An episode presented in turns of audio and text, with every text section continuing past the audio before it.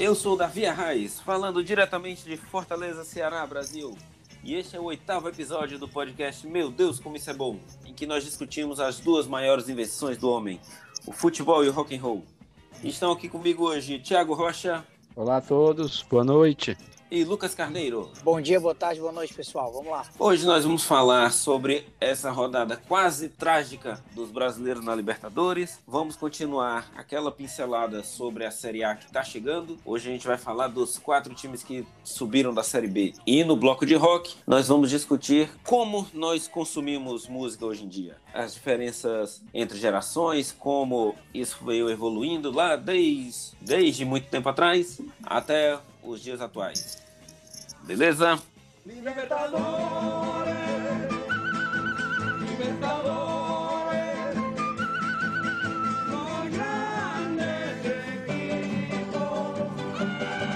Libertadores.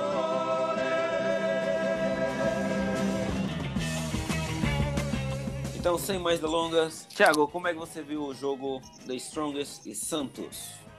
Cara, é, The Strongest Santos foi uma partida em que o Santos acabou deixando a coisa rodar da pior maneira possível, né? Nós falávamos que o Santos tinha aquela rodada de matar ou morrer contra o Boca, conseguiu matar, e aí uhum. foi se complicar numa, numa, coisa que era nem necessitava, nem necessitava ser tão difícil, né? Mas foi o jogo foi horroroso. O Santos jogou muito mal, muito desorganizado defensivamente, saída de bola, muito desorganizado mesmo. Achei o time do Santos, tá, tá como a gente falou no começo, né? É, eu acredito até que que tenha sido demais ter chegado por aí. É um time que é, não sei de onde vai tirar força suficiente para sair e conseguir se classificar e no final das contas ainda, ainda fazer uma, uma campanha mais forte. Mas não dá para esperar muita coisa do Santos, cara. sinceramente. É um futebol que é muito irregular, né? Ele consegue às vezes alguns bons resultados, mas é um time que ainda está ainda tem muito o que fazer. Difícil, uhum. é difícil esperar algo do Santos. É uma missão complicada do Diniz, né? Porque ele chegou já de cara, tendo que ganhar do Boca, conseguiu. Aí depois vai lá para cima do morro para enfrentar o The Strongest na altitude. E agora tem que ganhar do Barcelona de Guayaquil, que não tem altitude, mas é o melhor time do grupo, né? Pelo menos em pontuação. Eu acho que a missão é difícil pro Diniz também, porque assim, a do Diniz, Diniz chegou, caiu meio de paraquedas. Lógico, ele optou por isso. É... Uhum. Isso aí ninguém tá falando. Mas é porque também eu acho que falta jogador no Santos, sabe? É. é. Falta um time sem inspiração, sem recurso. É difícil você fazer algo melhor quando faltam ingredientes. Por vezes a gente via jogador, o, o, como eu citei semana passada, o Felipe Jonathan, ele por vezes tentou chute de fora da área, tanto que fez um golaço, né? Uma dessas, dessas vezes que tentou, uhum. mas não muito, sabe? Um time, um time bastante capenga de recursos. Eu não, não duvidaria que o Santos perdesse essa vaga. É, tá bem, tá bem complicado. Se fosse para apostar, eu também não apostaria. Não apostaria, não. Deve passar Boca e, e Barcelona mesmo, né? Vamos aguardar, mas é difícil. É, o Santos, se não tiver contratação aí, é, é, um clube que vai passar mais sufocos, ou pelo menos não, não vai brigar, não, não vai estar ali no, por cima, nem deve brigar por, por Libertadores. E... Se não houver algumas contratações. E também tá, tá, tem jogador que tá fora, né? Marinho não tá jogando. É difícil. Solteiro foi embora. Soteudo se mandou, né? Então tá. É, eu, acho quando eu acho que quando o Diniz fechou o contrato com o Santos, ele já avaliou todos esses riscos, porque em 10 dias de trabalho ter duas finais como essas, eles com certeza trabalhavam com a hipótese de ser eliminado na, na, Libertadores. É, tem que ser consciente, aí não tem muito o que falar. É, não é possível que vai ter pichação pedindo a cabeça do Diniz já, né? Depois de três jogos e, e duas semanas. É, o rapaz que é pediu lá que o teto é obrigação, com certeza ele vai estar tá lá de novo pichando. É, ele podia ir lá, né? Se oferecer para treinar o time. Palhaço. Então vamos falar agora sobre o confronto com o time reserva do Palmeiras enfrentando o Defensa e Justiça em casa. O Palmeiras entrou com o time reserva porque já está garantido em primeiro lugar e está com a cabeça agora na final do Paulista, né? Que era Paulistinha até chegar na final, né? Agora para a diretoria, para a torcida virou Paulistão de novo. Não, é engraçado porque aí, aí a gente vai entrar já, talvez no cerne da, de toda, todo o debate dessa semana, né? Porque acabou que ficou isso. Não só o Palmeiras, pelos motivos que a gente está vendo agora, mas o São Paulo que iniciou e acabou com aquele nosso discurso de 15 dias atrás, uhum. é, quando o São Paulo simplesmente. E assim, a gente entende que o São Paulo está sem título há bastante tempo. Eu acho que o último foi aquela Sul-Americana. É, é, muito tempo. Estou no time da grandeza do São Paulo. Algumas mudanças fortes, né? E agora a gente também tem um fator que, que ajuda nisso, essa questão das escolhas, que é a chegada do, do, do Crespo. Mas falando de Palmeiras, a gente aqui, acabei puxando para o São Paulo, mas é porque o São Paulo acaba definindo um bocado do que o Palmeiras iria fazer esse, nessa reta final. Já sim, que o Palmeiras sim. tratou de ter uma ótima campanha, conseguiu é. fazer, conseguiu colocar em dia aquilo que precisava, tá em primeiro, tá classificado. Acaba que quando chega numa final, a rivalidade vai falar mais alto. É assim, eu acho que é uma realidade do nosso país. E a gente até discutia isso, como eu falei há 15 dias, e agora todos os, os, os a maior, a maior, parte das mesas de debate estão falando sobre isso. Ah, é certo, é errado, é isso, é aquilo. Eu acho que é o seguinte: são decisões. Tô, é, sim, sim tomou-se esse tipo de decisão baseado no confronto e existe uma rivalidade. Vai dizer para mim que o Palmeiras vai querer perder para São Paulo? Ah, claro, era claro. paulistinha. É, realmente é paulistinha. Mas isso considerando aquilo que o Palmeiras pode, o Palmeiras quer. Realmente uhum. o Campeonato Paulista é o menor do, dos campeonatos. E não vai definir, não é ganhar ou perder o Paulista que vai definir a temporada do Palmeiras. Porém, já que chegou a esse ponto de, de, de, de decisão, né, de final, contra um dos maiores rivais, é optar por vencer. É. Eu, acho, eu acho plausível, sabe? Eu, a gente vinha conversando sobre isso e a realidade jogou isso na nossa cara. Funciona uhum. assim. A gente, é, é, os clubes devem pensar assim: não, ninguém está optando como primeiro ponto, mas cada um vai adequar aquilo à sua realidade. O São Paulo que precisa ganhar um título. O Palmeiras, porque não vai deixar o São Paulo ganhar um título. Eu vejo, eu vejo uma maturidade, eu não sei se, se maturidade é a palavra certa, a palavra certa seja necessidade da comissão técnica, das diretorias dos clubes, em estar tá fazendo esse, esse revezamento mais explícito, digamos assim. Porque todo mundo sabe que a, a, diretoria prega que é a comissão técnica que define, né? Mas eu vejo muito dedo da diretoria, porque a diretoria, tudo bem, ela não pode se meter quem, de quem vai jogar, mas ela tem prioridades. Essas prioridades são passadas para a comissão técnica. Mas pela necessidade do calendário, vê-se a necessidade de fazer essas mudanças, né? E eu espero que, que isso seja uma coisa que fique para o futuro, porque quando o calendário normalizar, ele ainda vai ser um calendário horrível. E eu espero que fique esse, isso como um legado para as próximas edições, porque a prioridade tem que ser o bom futebol, né? Esse calendário agora de 2021 pós primeiro ano de pandemia, ele vai acabar sendo um bode na sala, né? Quando voltar para aquele calendário ruim que a gente tinha até 2019, vai todo mundo... Ah, agora os times têm três dias de descanso entre um Exato. jogo e outro, que maravilha, que luxo. Sim, mas voltando ao jogo. O jogo foi, foi bem animado, né? 4 a 3 é sempre, é sempre um placar, um placar bailarino, né? Como como dizem. É, e o Defesa e Justiça saiu, abriu vantagem logo no começo do jogo e sempre o Palmeiras correndo atrás. Foi 1x0, 1x1, 2x1, 2x2, 3x2, 3x3. No finalzinho teve a expulsão boba, boba do Vanderlan, né, que eu particularmente achei exagerado. Um amarelinho ali cabia, cabia legal. E permitiu que o, que o defesa fizesse o gol já ali no finalzinho, no apagar das luzes, aos 95, praticamente. Né, e garantiu já a classificação do defesa também. Né? Então o grupo já está já tá definido. E o Palmeiras já tinha garantido a primeiro lugar, né? Já na rodada passada, com, com os resultados dos outros times. Agora a briga vai ficar ali entre o Independiente e o Universitário, quem vai para Sul-Americano, né? Por enquanto é o Independiente. Vamos ver como é que eles se, se resolvem aí. E Lucas, como é que você viu o tricolor do Morumbi? Deu certo o plano de de colocar reservas contra o Racing? Olha, Davi, é um pouco cedo para dizer se deu certo ou não, né? Porque para a gente avaliar, avaliar essa decisão, a gente vai ter que esperar o final da fase de grupos, vai ter que esperar o final do Paulistão, né? Que foi. Uhum.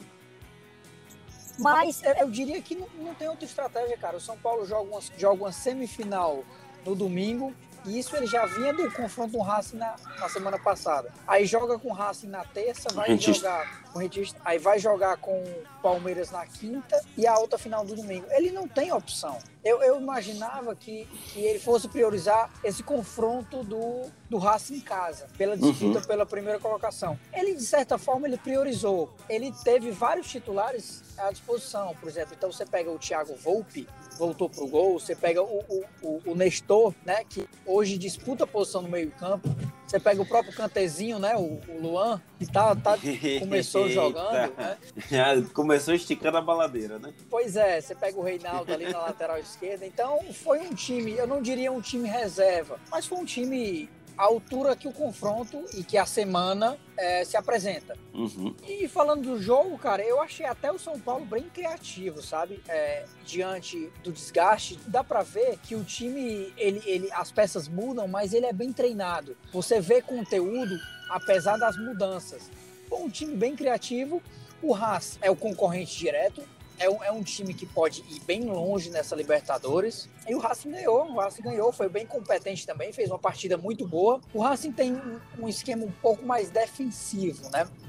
Ele, ele, não, ele não faz questão tanto de ficar com a bola, apesar de que quando está com a bola sabe o que fazer. Mas ele não tem problema em, em ficar nessa situação, esperando, esperando Uhum. uma boa oportunidade. E foi assim que ele matou o jogo, fez o gol no primeiro tempo e foi competente o, o, o suficiente para sair com a vantagem, com praticamente o primeiro lugar garantido. Pois é, eu só acho que foi um risco muito grande é, colocar o time reserva antes de ter garantido a, a primeira colocação. Né? Porque de repente pode. Não necessariamente você vai pegar um time mais fraco, né? Porque é, pode pegar um Fluminense ou um River, né? Que estão times muito bons e deve, é, um dos dois vai pro, pode ir pro segundo pote, pro pote em segundo lugar, né? Ou o próprio Boca também, que é o terror dos times brasileiros. Então, ser primeiro lugar não é garantia de que você vai ter um confronto mais fácil, né? Mas é uma vantagem, né? Ainda mais decidir em casa e tudo mais. E, Thiago, para fechar a rodada de, de derrotas dos times brasileiros, como é que você viu o Fluminense 1, Júnior Barranquilla 2? Primeiro eu vou dizer que fechar a derrota, a rodada de derrota até agora, viu? Porque o Inter ainda vai entrar em campo. É, é, claro. O time É, mais digo- alto, o time, É. o, time, o time mais altos e baixos ainda vai entrar em campo. Pois é.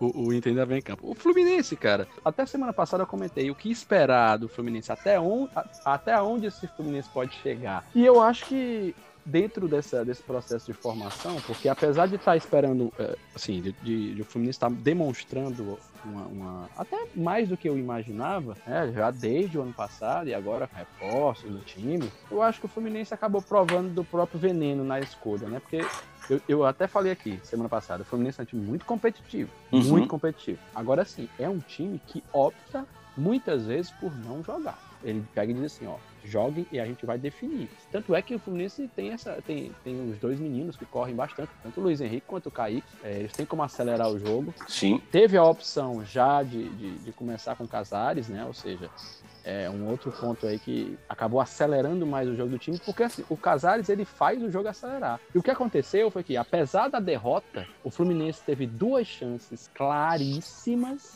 Uma bem no começo do jogo, né? Uns dois minutos mais ou menos. É disso que eu falo. São chances claríssimas. E que o Fluminense simplesmente não aproveitou. Uhum. Foram gols que eu considero gols perdidos ali. É, teve uma com lance, uma, uma assistência brilhante do Fred, né? Pois é, aquele, aquele, aquele toque de letra do Fred. E aí é, vem aquilo que a gente falou semana passada, né? Como o Fred é extremamente útil e relevante aqui dentro do país. Sim, sim, sim. Eu acho que pro contexto, não, não só do país, né? Na verdade, contexto aqui das Américas, o, o Fred é um jogador que faz muita diferença. Mas muita diferença mesmo. E isso ficou muito flagrante mais uma vez. né? E o que que acontece? O problema foi que o Fluminense não soube matar o jogo. Como não é um time para estar com a bola no pé a toda hora, e aí a gente vai falar de maneira geral, como eu já conversava sobre as escolhas, né, dos times, é, a maneira de jogar, no final das contas, a- vai sempre ser bola na rede que vai contar. É. Só que quando você opta por se desfazer da bola, você dá a chance ao outro de, de buscar o resultado. E o Fluminense, além disso, ainda perdeu chance de gol. Coisa, uma coisa é você abrir mão da, da posse de bola, mas sendo eficiente, né? Então você pode ter 30, 35% de posse de bola, mas ganhar de 3 a 0 Pois É, é, aí o o que, que, Palmeiras o que fez ano passado com o River. Isso, isso aí, isso é, e assim, a gente vai sempre discutir, mas no final das contas é o, o quanto se traduz em gol, né? É, Uhum. quando a gente fala em jogar bonito, é uma questão de probabilidade. Quando você está com mais tempo com a bola e com maior recurso, a gente imagina que você vai ter mais chance de fazer gol. E quanto mais tempo você tem a bola, menos risco você corre também, né? Depende dos seus zagueiros, né? Se os seus zagueiros gostam É, de fazer é, braço, claro. aí às vezes você É, claro. Mas assim, o problema foi que o Fluminense deixou de matar o jogo, possibilitou o Júnior Barranquilla chegar lá, fa- acabar fazendo o resultado e deixou a própria classificação no fogo, né? Uhum. Porque, por outro lado, esperava-se que o River não fosse vencer, né? É, E- aquilo ali e- foi uma e- coisa de outro mundo. Eu, eu confesso a vocês que eu não assisti a partida entre River e Santa Fé, mas me surpreendeu algo nos melhores momentos. Eu vi apenas os melhores momentos. É, não é possível que o pessoal do Santa Fé não tenha ficado passado o jogo inteiro chutando pro gol. Porque se eu De qualquer lugar. né? De qualquer lugar. eu chutaria, e não é possível que em 11, 15 jogadores, né, uns que entram, sei lá, não é possível que ali não tenha um ou dois especialistas em chute no gol. E conseguiram perder pro River, um time sem goleiro profissional. E agora Então, não é piada, né? Realmente sem um goleiro profissional, né? Não, porque não era. É um ótimo meio de campo, né? Um volante Uhum. de primeira prateleira, falando aqui do, do nosso futebol, mas é, não é um goleiro profissional.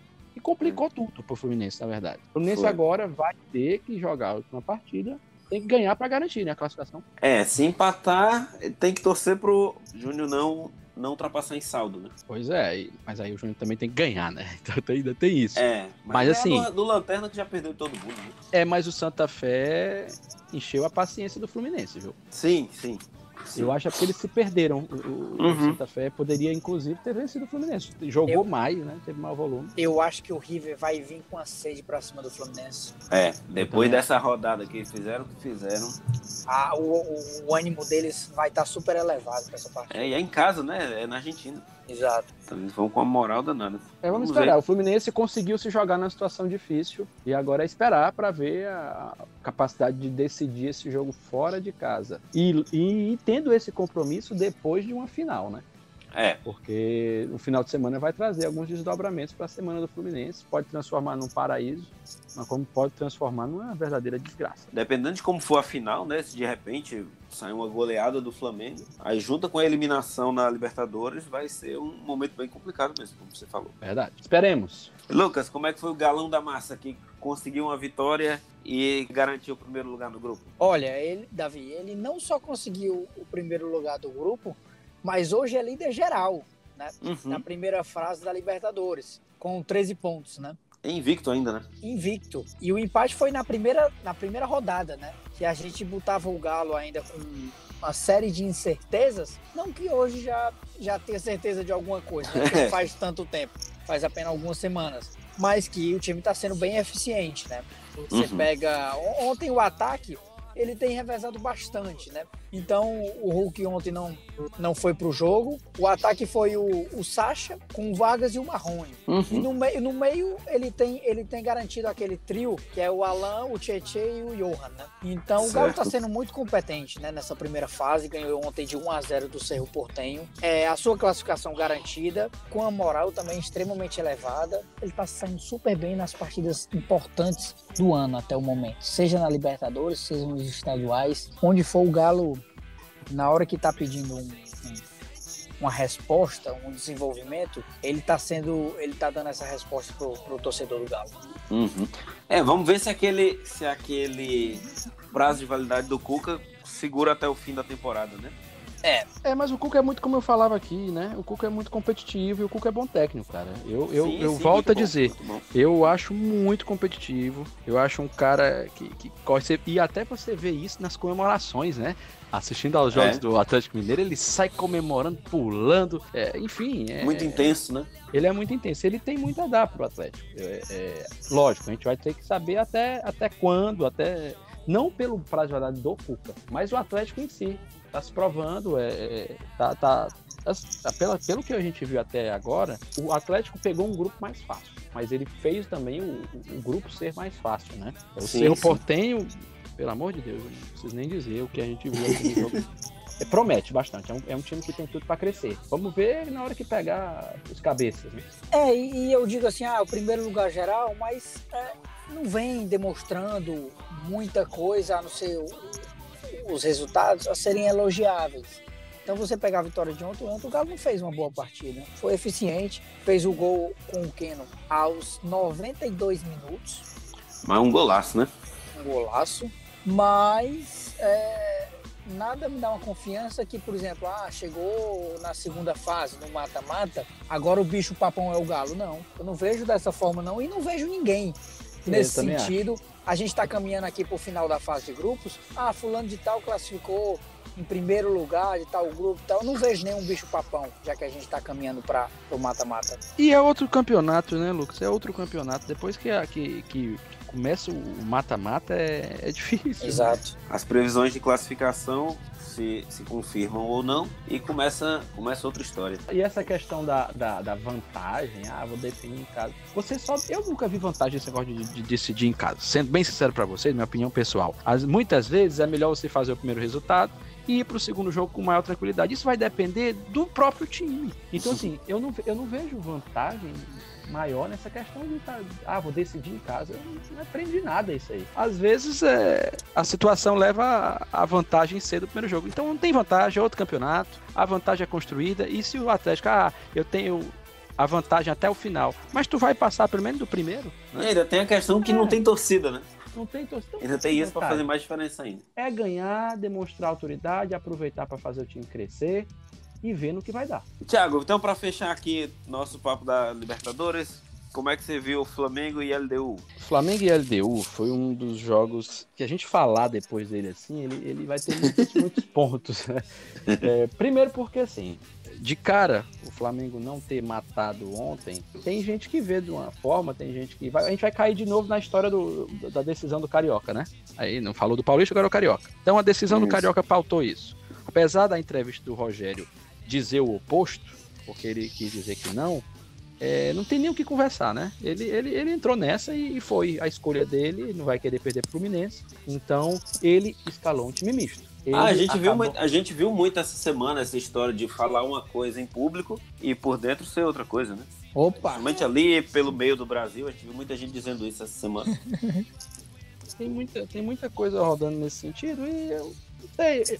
A verdade é porque assim, o Flamengo ontem mostrou o quê? A mesma fragilidade de sempre. A galera que fala de Flamengo a gente eu vou, eu vou agora perguntar, será que eles vão permitir que a gente fale do Flamengo sem chamar de Flamengo né? É, na verdade, o Flamengo ontem demonstrou algumas falhas já corriqueira. É, comprovou aquilo que a gente falou, que pro Flamengo nove... não perder, ele tem que fazer pelo menos dois gols. Né? Pois é, foram nove gols na primeira fase, só jogou cinco jogos. É muito gol, pessoal. Ontem teve um caso esporádico, né, também, que, que compromete essa análise, né? Vamos ser claro aqui, que é a, expo... a expulsão do Arão. É. É por isso que eu digo que é, é, é, é uma análise que é uma análise que é, ela é contaminada por um acontecimento de menos de 15 minutos. Eu acho que ali, e olhe, e que vocês sabem que eu sou uma pessoa quase anti-expulsão, né? Eu sou é quase, quase um Arnaldo Ribeiro. É, eu acho que eu sou quase contra a expulsão no futebol, mas não chega a ser contra porque existem lances. Agora, assim, para mim o lance ou, ou, você quebra a perna de alguém, ou você entra de uma maneira que você dá um chute na cara de alguém, né? Que aconteceu. E, Thiago, eu vou, eu, vou, eu vou falar aqui um, um caso especial claro. que no ano passado na final da Recopa Sul-Americana entre Flamengo e Independente do Vale. E eu tava lá presente, cara. Eu tava presente naquele jogo no Maraca. Eu tava lá. Foi com 15 minutos também, foi por aí, no comecinho do jogo. Então, assim, tem aquela questão da vontade, mas isso comprometeu o jogo por, por completo. E, e, é interessante porque isso referendou toda a entrevista do, do, do Rogério. O que eu escutei ontem, assim, de boa parte da imprensa, foi, foi a turma, a turma andou achando ruim o que o Rogério falou, inclusive a pessoa que mais é, condena quem, quem fala do Rogério, né? Que chama de Flamengo quem fala mal do Rogério. E não é uhum. falar mal, né? É uma questão de análise, a gente tentar ver, e são erros que são recorrentes. Eu vi Essa uma piada muito boa. Eu vi uma piada muito boa sobre o Rogério. É que o Rogério faz muito tempo que ele tá trabalhando para ser demitido do Flamengo e o Arrascaeta não deixa. não, não chega a ser isso, não. É. Como eu falo, o Rogério é muito competente. Agora, existem, assim, outra coisa que é muito importante dizer: esquecer de viuvez. 2019 já foi. Entendeu? É. é. um novo técnico, é uma nova Exato. situação. Nem as mesmas pessoas conseguem repetir as mesmas coisas em, em tempos diferentes. E outra coisa, vamos ver, vamos ver o que o Jesus fez lá no Benfica, né? Não, é, também. Outra, também não tem, mas é que tá, foi lá no Benfica, em outro tempo, não tem nada a ver. A mesma não, justamente, coisa, ah, o, aqui, a, o que eu digo é que aquele Flamengo em 2019 foi uma tempestade perfeita, né? Contratações pontuais que todas deram certo, com um treinador muito bom e com ânsia de mostrar trabalho, né? Que fazia tempo que ele não tinha um, um trabalho relevante. Exato. E juntou com um time que fez tudo certo. Então, e além de ser um treinador muito bom, um treinador que tinha muito controle sobre as coisas, né? Isso, muita autoridade, né? Muita, tinha muita autoridade. Isso. Você falou a palavra certa. A autoridade, você foi perfeito.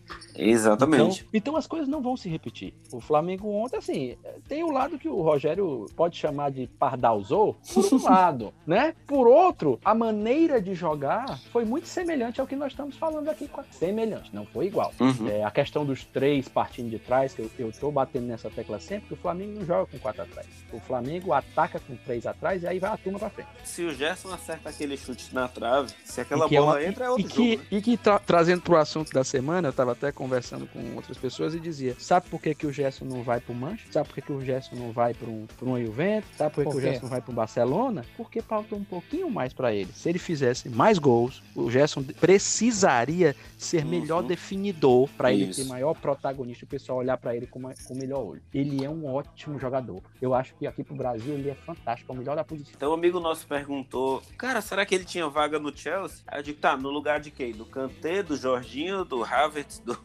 né? do lugar de quem? É, talvez então... no lugar do Jorginho, talvez, mas o Jorginho já tá adaptado. É, são, são muitos fatores, né?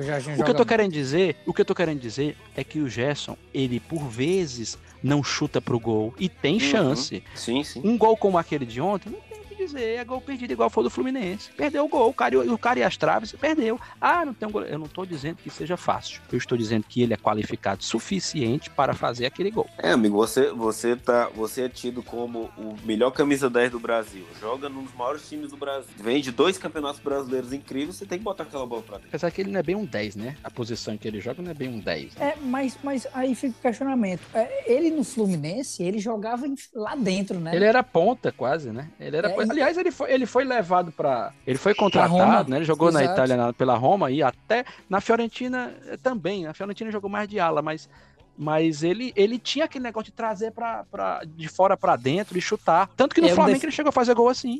Um definidor, né? Ele, ele fez a, o começo da carreira dele, ele era, ele era um definidor. Mas é um cara muito cheio de recursos. Enfim, a realidade é que o Flamengo conseguiu desperdiçar uma grande chance de matar ontem.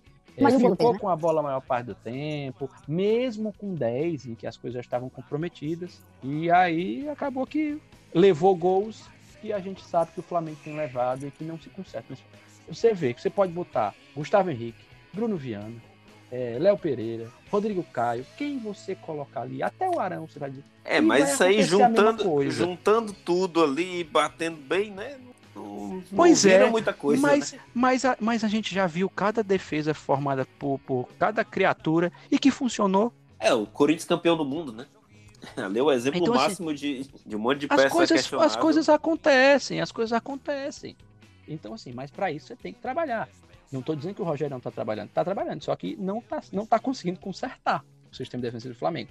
E mais, o Flamengo tem aquele problema de vai muita gente para frente, vai muita gente para frente, tem que definir. Senão, um cruzamento para a área vira um Deus nos acuda. Gente alta que não soube. Também teve o erro técnico aí do, do, do, do de, de, de, tempo de bola do Gustavo Henrique de não cortar aquela bola de, de, cabeça, né? O Bruno Viana que foi se defender dando as costas, não sei o que é aquilo. É, e que o Bruno Viana tem errado pra caramba, pra vocês verem, não, ele não é o salvador da pátria. E, e, e, e o Patinho Feio foi o que menos comprometeu, vocês sabiam? O Léo Pereira foi foi o que não fez besteira ontem, mas foi ontem. Em outro jogo vai fazer besteira. E por aí vai. Entendeu? Então, Agora... se conserta, vai ficar, a gente vai conversar a mesma coisa. Lógico, tem, tinha, tinha uma série de, de, mudanças ontem, né? Vitinho jogando praticamente de ala esquerdo. Ah, e a expulsão em si, né? Porque aquilo ali já acaba com todo o é, jogo. É, aquilo ali muda tudo. Então Agora... não tem muito que tem muito que falar de diferente nesse sentido. A gente sabe que o Flamengo precisa se consertar, tomar cuidado. Fez uma partida diante, da, diante das, das opções e, e, do que aconteceu, até não foi a partida ruim. O problema é que os, os erros de sempre estão acontecendo, né? Agora, eu, eu vou dar aqui um pitaco que eu achei fantástico. Para um centroavante, não existe um gol mais. Para mim, agora eu vou ser um romancista do futebol. Não existe um gol mais lindo do que, o, do que Pedro. o Pedro fez. Cara, para ficar perfeito, só faltou ele correr e quebrar a bandeirinha de um chute, para relembrar o, o Felipe Inzaghi, que é um dos maiores é. centroavantes. E o Boi vi. Bandido, né? É, é sensacional, sensacional aquilo ali para um centroavante. Ah, sim, muito, muito cheio de recurso, Pedro. Por vários momentos do jogo a gente vê isso, viu? É um, é. um, jogador muito promissor e um cara muito, muito compenetrado, assim, parece muito concentrado na carreira. E, e, e profissional, né, cara? Porque ele poderia estar nessa situação, um cara extremamente competente, poderia ah, ter certa birra, mas ele está comprometido ali com um projeto Flamengo, né? Então, uhum. se o Flamengo precisa dele para isso aí, ele vai estar tá lá para isso. Não, e também ele tá, de repente ele tá até pensando no futuro, que o Gabigol jogando como tá jogando, fazendo gol todo o jogo, a maioria de pênalti. Ele daqui a pouco tem muita chance de, de ir pra Europa, né? Então, o Pedro tá de olho ali na, na O Gabigol, será? Eu acho que o Gabigol não faz, não faz o perfil europeu, não, cara. Sinceramente. Será que ele ia ter tanto pênalti pra bater lá também? Não é só cara, não. não. Porque o Gabi, o Gabi é definidor, o Gabi é definidor. Agora, é, você vê que o Gabi, ele não funciona. Ontem, por vezes, ele foi caindo pela direita. E não funciona, cara. Não funciona. Sabe? Não adianta. Ele é um definidor, e um jogador para ficar jogando com o outro ali do lado dele. Ele é uhum. é maravilhoso pro Flamengo, mas assim, e eu acho que até pra seleção ele pode ser maravilhoso. Eu só não acho que ele seja um jogador de Europa. Tomara que ele cale minha boca, não que eu queira que ele saia, né? Eu quero que ele fique. mas, mas até desenvolvimento de carreira dele, né? Eu não sei. Tem, tem, tem muitos pontos pro, pro Gabi crescer no sentido Europa, né? Mas nem isso. O perigo dele não ir é o Alisson passar ele na quantidade de gols no futebol europeu, né? É, é verdade. Já empatou, é né? Já é. empatou. A chance é grande. Bom, então é isso. Enquanto a gente tá gravando, o Inter ainda não jogou contra o Olímpia. Deve ser um jogo, um jogo dureza, né? No grupo muito equilibrado.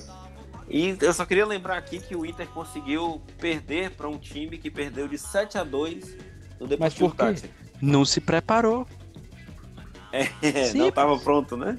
Não, e, e, fica dizendo que está sempre pronto. Aí é difícil. É verdade, é verdade.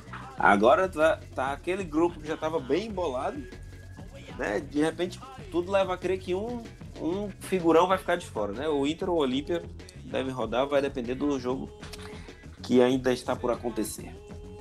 Certo?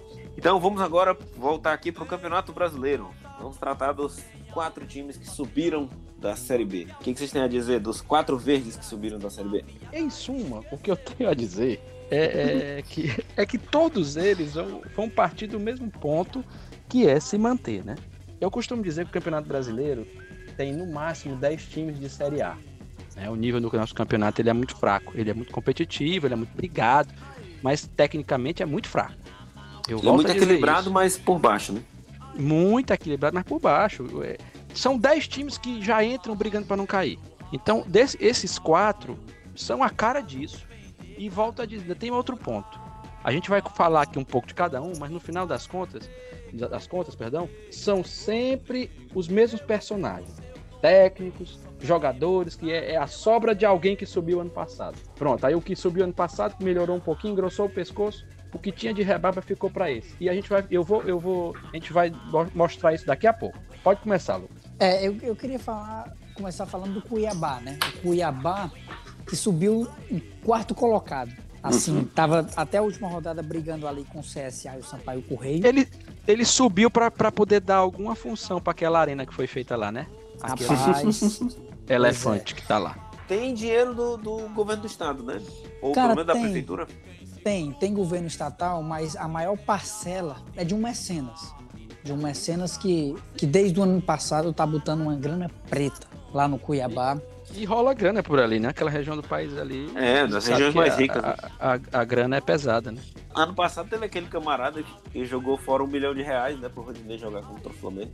E para você, e pra você ter ideia, é, é, o Cuiabá fez boas contratações, né? Porque se você pegar aí, por exemplo, o Paulão, que foi o melhor zagueiro melhor jogador, um dos melhores jogadores do Fortaleza ah, ano passado, mesmo. ele foi, foi pro Cuiabá. Não quis renovar com Fortaleza porque não chegaram no denominador comum e encontrou o valor no Cuiabá. O Cuiabá estava disposto a pagar. Quer saber outra sim, contratação? Sim. Cleison, ex-Corinthians, ex-Bahia, tá no Cuiabá. Esse aí enganou, viu? É. Aí, aí, aí, aí, você vê, por exemplo, o, o William outro... Correia, Jonathan é. Cafu, é, Wendel. Que Rapaz, é um bom, o que tem aqui de rebarba? Ah, o, o Walter é bom. Walter é bom. Agora, eu acho, que, eu acho que essa aí de Elton, rebaba, Elton, travante. É, eu acho que essa aí de rebaba nós vamos encontrar em todos esses times. Até no Fortaleza você encontra. Porque é o que está disponível no mercado Não, e é, que falo topa encarar esse, esse desafio. É, é complicado para esses times, porque e nisso eu incluo o Fortaleza também. Que às vezes você só tem uma bala na agulha para gastar. E esse cara tem que dar certo, meu amigo. Se ele É. não der certo, fica complicado. Mas só para fazer uma síntese aqui do Cuiabá, é um time como mecenas, mas, por exemplo, que na Copa do Brasil já foi eliminado. Então é um dinheiro aí que pode vir fazer E falta. foi, Faz pro falta. 4, e foi pro 4 de julho, né? Exato. Então é, é um time aí que tem tudo para ser campeão do Mato Grosso. Ganhou a primeira partida fora de casa do, do Operário. Mas que na Série A vai. É o ano de sua estreia. Eu acho que o Cuiabá nunca participou, não, né? Da Série A. Não, não, o próprio time é muito jovem. Nem né? ano- eu acho que nem ano passado tinha participado da Série B, né? Foi a primeira vez? Pulou É. direto, foi? Vocês lembram algum time da- do Mato Grosso na Série A? O Operário. O próprio O Operário. Operário. Fez uma campanha muito boa ali nos anos 70. É. Então é isso. Vai, vamos ver como é que vai ser essa adaptação aí do, do Cuiabá na primeira temporada. Tiago, e o que, que a gente pode esperar do Juventude lá de Caxias do Sul? Algo muito semelhante ao que a gente vai poder esperar dos outros. Porque, assim, lógico, o Juventude já frequentou mais vezes a Série A, já teve, já teve times mais fortes, né? É, já foi campeão na Copa do Juventude é campeão Brasil. da Copa do Brasil, inclusive, né? Isso. Então, assim, ganhou do Botafogo. Eu E- acho lindo o uniforme do, do Juventude.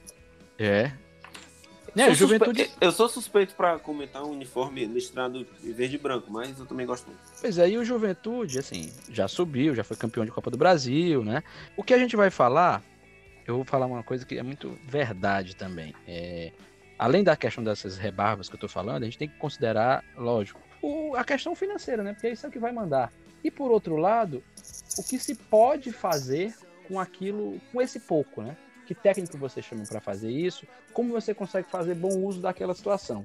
E a mesma coisa que eu tô falando aqui, ela vai servir, por exemplo, o Juventude pode brigar para não cair e o Juventude pode ser décimo colocado, Uhum. entendeu? Porque simplesmente vai depender de, de, de um- de uma enormidade de fatores. Quem é que tá no elenco do Juventude? A gente vai falar de quem? Chico, que tinha jogado no Ceará, não foi nada demais, aí foi pro Atlético Goianiense. Aí já tá no Juventude. Até aquele Wagner, que, que jogou Fluminense com 200 anos, eu acho que deve ter hoje, jogou Cruzeiro. Olha aí, então, Tá no então Juventude. o Juventude tá pronto pro, pro Brasileiro de 2007. Tá bem demais. Aí tem outro Corinthians, Michel. Aí tem aquele. O Ceará conseguiu despachar, né? Aquela contratação maravilhosa que o Ceará fez, foi aquele Wesley. Maior Olha, contratação da história do Ceará. Acho que Se 5 você- milhões. Se você for procurar jogador do Corinthians, eu acho que em todos os times da Série A deve ter algum, algum emprestado lá. Porque o Corinthians tem mais de 100 jogadores. É muita gente, né? Aí depois não entende como é que o time tá quebrado. Pois. Olha, o Corinthians tem 100 e não tem nenhum dentro do time, né? Uhum. Então, assim, sinceramente, pro Juventude vale o mesmo. Vai depender muito do que for demonstrando com relação à campanha no, no, no Campeonato Gaúcho. Chegou onde se espera, né? Semifinal, porque aí tem a questão do Inter e Grêmio, enfim. É, é, é- é muito difícil falar o que se esperar, porque ah, o que é que deixou do ano passado e o que é que tá fazendo para esse ano, né? É muito complicado isso. O time que sobe, ele sempre fica nesse limbo. A não ser que ele tenha acabado de cair, conseguiu subir de novo, foi se recuperando. Mas o Juventude já estava aí, já chegou. O Juventude chegou até na Série D ultimamente, entendeu? É verdade, jogou muito tempo na Série A, né? E teve uma queda É, vertiginosa. o Juventude durante os anos 90, é, segunda metade dos anos 90, frequentou bastante a Série A. É, fez Isso, isso. até interessantes, mas é um outro, é uma outra época, né? É. Vamos falar do time que eu imagino que seja o mais forte dos que subiram, né? Que é o América. Que tem como grande personagem, né? Não podia ser diferente, o, o glorioso Lisca doido. É, eu acho que também fala muito sobre o, o tipo de trabalho que o, que o Lisca faz, né? Você não pode esperar nada muito pomposo, muito bonito, mas também o time- os times que ele costuma jogar também não, não- não nem conseguem oferecer isso tudo, né? Também contratam eles sabendo o que estão contratando, né? Sim, É. sim, mas é bem eficiente, né? Pro, pro que ele Pois se é. propõe, ele é bem eficiente. Ele é muito eficiente. Eu acho que, que, que assim, ele, tá def- ele ainda tá decidindo, né? O Campeonato Mineiro. Se eu não Tá me engano. Tá, é, pois é. E, e- e empatou, não foi com o Atlético? Isso, isso. Ou seja, ele pode inclusive ser campeão. O América Mineiro é desses, é o que tem mais chances de se manter e fazer uma, uma, uma campanha legal, sabe? Meio de tabela. Um time de tem muito a cara de meio de tabela. É, é ali mais ou menos o que foi o Atlético Goianiense ano passado, né? E olha que a gente não esperava isso até o Goianiense ano passado, né? É, algum, É. algum outro time pode. Quem, tá- inclusive, quem tá, quem tá no América Mineiro é o glorioso Ribamar, né? Que jogou no Vasco. E foi sondado aqui no Fortaleza. Pô, no América Mineiro, perdão. Tá jogando no América Mineiro que, que, que jogou no Vasco, né? Uhum. Agora, agora pegando um, um, um gancho Manteve um uma pouco- base legal, né? Também, o América Mineiro. Pegando, pegando um gancho aí do, do América, entrando já na Chape, né? Na Chape, por exemplo, você tinha como grande destaque o técnico, né? Humberto Losser, que veio de um grande trabalho na Chape, né? E, e foi sondado pelo Fortaleza após a queda do Ceni, que renovou, mas quando foi agora no começo do ano, se, se transferiu para o esporte, né? São certas coisas que, que você fica até meio sem entender. Mas o, o que eu queria é, destacar também, a Chape perdeu excelentes jogadores que, que, fiz, que foram protagonistas na sua campanha na Série B.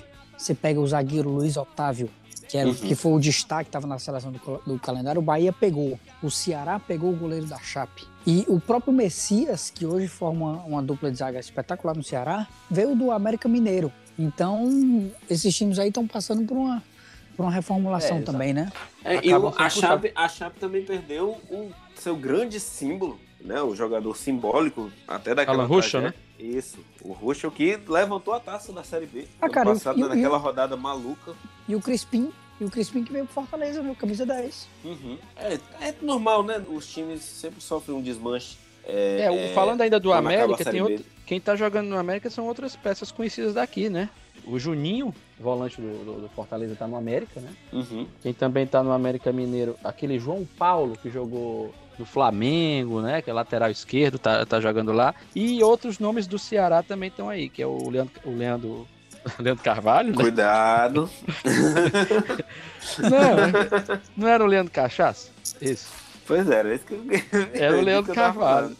Ainda é. Carvalho. Eu não, ainda é. Eu, não, é. eu não acredito que ele tenha parado. E aí tem aquele outro que também é Felipe Azevedo, também tá ali. Eu acho que, o- que eu, eu não posso confirmar, mas pode ter sido indicação até do Lisca, né? Isso. Tem cara de ter sido Sim, sim. indicação do Lisca. E mantiveram alguns jogadores da, da campanha. Aquele Ian Sassi tá lá, né? Ian Sassi, ele se eu não me engano, ele jogou, ele jogou no Curitiba, era isso?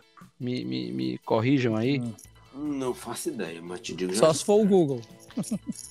É, mas eu tenho quase certeza dele com o uniforme do Curitiba. É, Curitiba. Enfim, eu acho que, que o América Mineiro ainda é dos que a gente pode esperar mais. Posso quebrar minha cara, daqui a, alguns meses vocês me falam, né? Isso aí. Mas de se esperar, eu acredito que seja esse. É, eu acho que aqui a gente está caminhando para o fim do bloco do, do futebol. Eu queria agora dar uma indicação é de uma coisa sensacional que eu vi nesse final de semana, que foi a entrevista do Players Tribune com o Adriano. Então, eu não sei se os amigos viram, mas um negócio fantástico. É excepcional. Ah, sim, foi- excepcional. Ficou, ficou Grande na- recomendação. ficou eu acho que muita gente viu essa entrevista, eu assisti a ela, achei fantástico. Aqui vem até os parabéns para a equipe e sobre, assim, eu vou falar do Ulisses Neto, que, a- que a gente tem acompanhado, né? Há algum tempo, com correspondentes Premier, e foi um show, foi um baile. A entrevista foi maravilhosa. Adriano mostrando vários pontos de vista, que por sinal, no final das contas, é a vida, é a vida dele, né? É, e, quem, e quem acha, ah, o Adriano vive, vive mal, vive em comunidade, tá ali. Adriano vive num apartamento na Barra, gigante, muito bem obrigado, vive E frequentando a comunidade feliz. É, é, é, é a origem dele, ele se sente bem daquele jeito, e, e realmente qual o mal que tem nisso, né? Pô, a vida do cara. É, é o que eu costumo dizer. O Adriano ter parado de jogar como ele parou só fez mal pra gente, né? Pro, pro público, pra quem gostava de assistir. Porque pra ele Pô, parece ter E feito muito, muito, e bem. muito legal, e muito legal, assim, para quem acompanhou o futebol desde os anos 90, no nosso caso, é, pelo menos meu e do Davi, né? É, então, tem- então a gente tem, tem. Ele fala em algumas figuras bem legais, né? Ele cita o, Sidorf, ele cita o Moratti, né? Lá da Inter. Uhum. Era uma Um outra fenômeno, né? época. Ele cita o, o Sidorf, né? Abre aspas. cita Aquele bosta tinha 7% de gordura. É. Mas bem descontraído, uma entrevista legal. No é um sentido cara que bom, tem, claro. O cara que tem a, tem, tem a, a, criar- a formação dele, a gente tem que saber respeitar, sobretudo num país como o nosso, que tem as condições que a gente já sabe que tem. né? É isso aí. Então é isso, vamos ficando por aqui no nosso bloco de futebol. Na próxima semana a gente vai terminar o raio-x pelos times da Série A, que tá chegando, tá chegando o Brasileirão. E daqui a pouco a gente volta.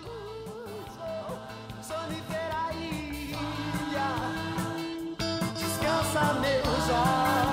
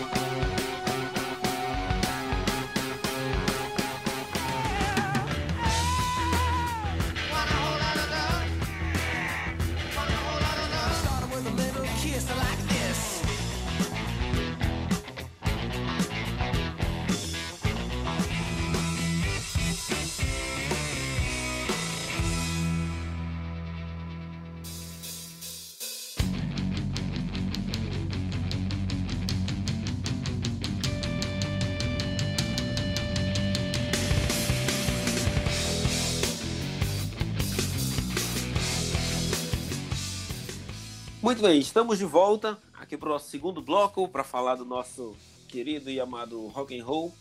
E tivemos uma substituição. Thiago, anuncie como o famigerado alto-falante do Castelão. Arena Castelana. Não vou falar assim, não, mas, cara, é, a gente tem a substituição aqui, o Lucas, nessa, nesse bloco, tá dando lugar a um grande amigo, né? Um amigo aí de mais de 20 anos, um profissional que se transformou num profissional fantástico, um cara com, com uma aptidão musical única, das melhores, assim, dos mais próximos que eu tenho. É, eu queria apresentar a todos vocês, Daniel Parente. Daniel, é um prazer recebê-lo. A gente vai falar aqui de uma, de, de uma coisa que é fundamental para todos nós, que é como você escuta música, né?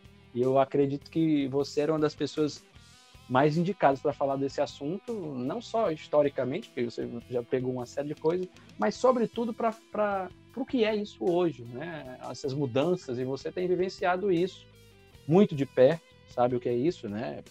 Questão de ter produzido álbuns, já ter gravado, enfim. Se apresente aqui para os nossos ouvintes e a gente vai começar a bater esse papo. Cara, que maravilha, um prazerzaço, de verdade, muito grande.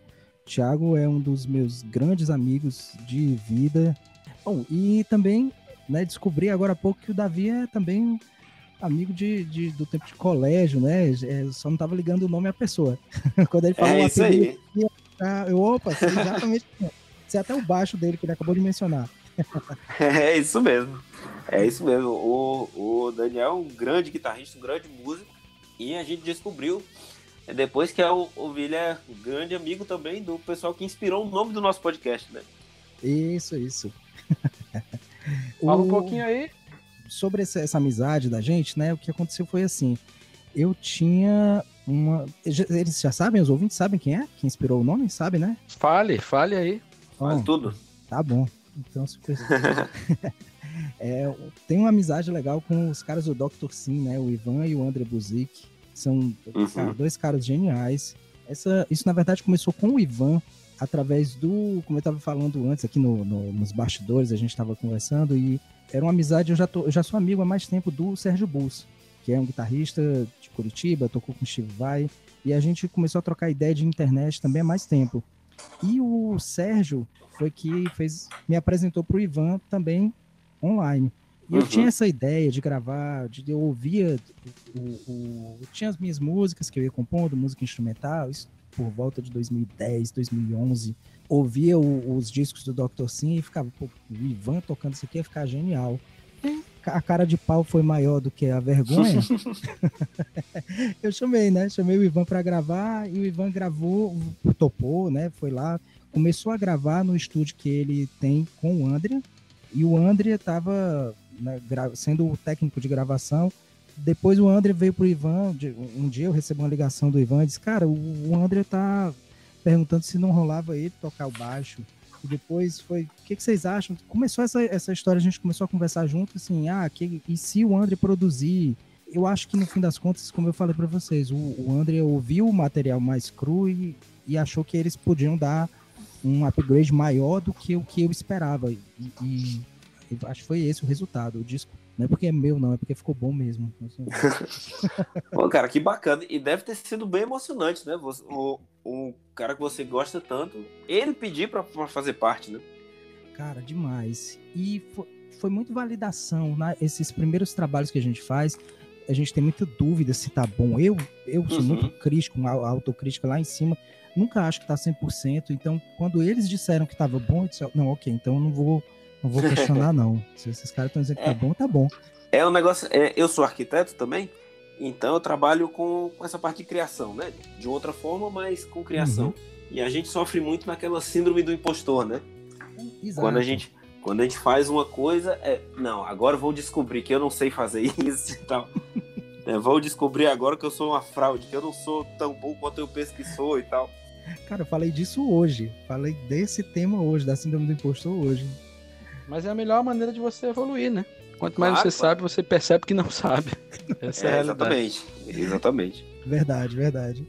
Acho que quando você acha que já tá sabendo, é é porque estagnou em algum lugar, né? Tá ruim. Isso, Exatamente, exatamente. É, e essa frase não, não é nossa, né? Deve ter uns alguns milênios, né? Só sei que nada sei. É, Então, É. isso aí é uma boa, uma boa lição de humildade. atribuída ao Sócrates, né? Exato, exato. Olha, acertei até o cara. Olha aí, muito bom. Tá vendo? Rock, ro- rock também é cultura, rapaz. Rock é tem cultura. cultura de qualidade, não é só barulho, não. Não, não conheço um roqueiro burro. Olha, eu conheço um bocado. Mas aí é, é- aí é outra questão. Aí é outra questão. Daniel, seja muito bem-vindo, certo? Fique à vontade, só não repare na bagunça. Opa, E vamos lá, a gente chamou o Daniel para conversar sobre a forma que a gente consome música, né? É, eu posso dizer da minha experiência, eu sou um pouco mais velho que eles dois, eu ainda peguei ali o parte do LP, né? Eu lembro, eu criança, Uhum. mas meu pai chegava com, com os LPs da loja e era todo um ritual, todo mundo sentava em volta. Ele tinha um acordo com o dono da loja, ele vinha com 15, 20 LPs, ele ouvia, escolhia três ou quatro e devolvia pro, pro dono, né? Que era amigo dele. Então tinha todo aquele ritual, a gente sentava na sala, botava na vitrola, né? Literalmente, é, lembrando o clube da esquina, botava o som na vitrola e, e eu via muita coisa, muita coisa bacana. E, obviamente, se tratando do meu pai, eu ouvia muito Elvis Presley. Né? Principalmente Elvis Presley e Roberto Carlos, que eram os grandes artistas que ele mais gostava. começou bem, né? Você já começou pegando um, nível lá em Isso. cima. É, exatamente, os reis, né? Os, os, Os grandes reis, é. reis. E foi evoluindo, e eu acompanhei sem ter muita noção da revolução que estava acontecendo. Peguei ali o começo do CD. Eu eu só olhava aquilo, mas que bonitinho esse disco colorido, tinha 7, 8 anos. O disco colorido, quando colocava lá rápido e digital, né? O letreiro digital para você escolher música e tal. Mas que negócio diferente, eles tão mais fácil. Não tinha mais agulha, né? Isso, então mais fácil. Até eu podia fazer, né? Porque criança não podia mexer na agulha de forma nenhuma. E era isso. E vocês, como é que vocês começaram a ouvir música? Vai nessa. Dandan. Cara, peguei a época do vinil também. Eu acho que o primeiro CD que eu vi, posso estar errado com relação à data, mas ou foi 92 ou foi 94. Antes disso, e isso era um vizinho meu, o Thiago também conhece, o Bruno. O pai dele era o cara que trazia a inovação. Então, Hum, e antes disso, é, lá em casa a gente ouvia vinil e fita cassete. né? Eu tive um tio que, ti- que também tinha coleção de vinil, mas em Sobral. Então lá era, era paraíso. uhum. Agora, lá em casa a gente tinha poucos vinis, tinha uma vitrola meio mais ou menos, mas dava pra ouvir umas coisas legais. Agora eu não peguei discos tão bons assim no começo, não. Eu comecei, com, né, comecei tinha, tinha umas Xuxa, tinha umas coisas meio mais ou menos. Não sei se não me deixavam ouvir as músicas boas. Ah, não, lá em casa tinha muito, tinha muito Xuxa também, mas tinha mais trem da alegria. Tinha muito Vocês trem falam, alegria. mas, vocês falam assim da, da Xuxa, mas eh, quem, quem tava gravando aqueles instrumentais ali, muito provavelmente É. era só capacidade, viu, cara? É, claro, claro. É, sem dúvida. Tem Aqueles Verdade, ratões, de, ra- ratões de estúdio, enfim. É Verdade. interessante falar sobre isso porque quando a gente escolheu esse tema, é, é uma coisa que mexe muito, porque a gente já tem escutado música, eu, eu, eu venho de uma, de uma criação que sempre tocou música na minha casa, e assim, eu peguei essa transição, né? Tinha muito LP na minha casa, muito mesmo. Eu sempre escutava meu pai ouvindo música, e na- como eu já, já disse para os meninos, é, lá em casa sempre tocou de tudo. Ia desde o Amado Batista até o Jean-Michel Jarre sempre foi muito plural, tocava de tudo lá em casa, então você acaba escutando muito e se ligando muito ao som. Eu tenho uma foto pequenininho assim, eu bem de frente pro som, assim, é, achando aquilo ali maravilhado com a, com a situação, né? Com o equipamento, com aquela coisa. Então, isso é uma coisa que até hoje me, me, me deixa maravilhado. Eu adoro o som, né?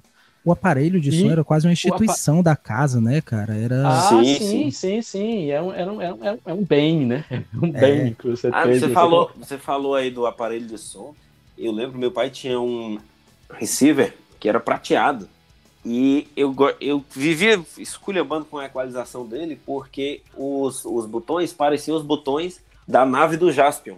Então, quando eu ia brincar de Jaspion, lá ia eu subir, descer os botões e destruía toda a equalização do som dele. O que é interessante é porque assim, você está mencionando até essa história e ela, é- ela já, já dá o tom de como uma coisa sempre aconteceu, né? Você olhava para aquilo ali de uma maneira diferente, aquela, né? Aquela, Uhum. aquela instituição que tem dentro da sua casa, que é o som. É. E eu acho que é isso, isso foi pautando né, a vida da gente. É, na adolescência, a gente sempre teve a paixão pelo CD, né? Eu acho que todos nós aqui que vivemos os anos 90, assim, de adolescência, a gente curtiu, curtiu bastante CD. Isso, outro É, dia, exatamente. outro dia eu mostrei, mandei pro Thiago foto de quando eu tava, tô terminando o período de mudança de casa, que eu encontrei a minha minha, minha caixa de tesoura de CDs. Né? O Thiago gostou, achou, achou as coisas bem legais ali. Tem, tem coisa pra caramba. E, e é muito legal quando a gente consegue manter isso. E é uma coisa que é muito importante a maneira como a gente sempre escutou, porque é interessante até pra galera nova, né, os mais novos perceberem é, é a maneira como isso se dava, né? É, a gente sempre escutou. E aqui não é nenhuma papo de dizer, ah, é melhor do meu tempo, não sei o quê. Não, é só uma compreensão do valor das coisas. Eu compro CD até hoje. Sim. Eu tenho uma Ah, é você, de CDs. É, eu compro CD até hoje, nunca deixei de comprar CD, é, por vários motivos. Primeiro, porque sempre adorei a- álbuns, sempre adorei álbuns. E segundo, porque pra mim aquilo ali tem uma questão de valor sentimental, sabe? A questão de você pegar o álbum, botar pra ouvir, prestar atenção à música, pegar o encarte, ver uma série de coisas e que é uma coisa para que pode ter se perdido de certa forma. Hoje escuta-se muito muita música enquanto faz algo, né? Uhum. É, Isso, não isso. estou dizendo que é melhor nem pior, estou dizendo que é uma maneira diferente e que eu acho que você acaba não usufruindo tudo que tem numa obra daquela, porque é uma, é uma, é uma- obra, né? Lógico, é, A tem, experiência tem, é diferente, né, cara?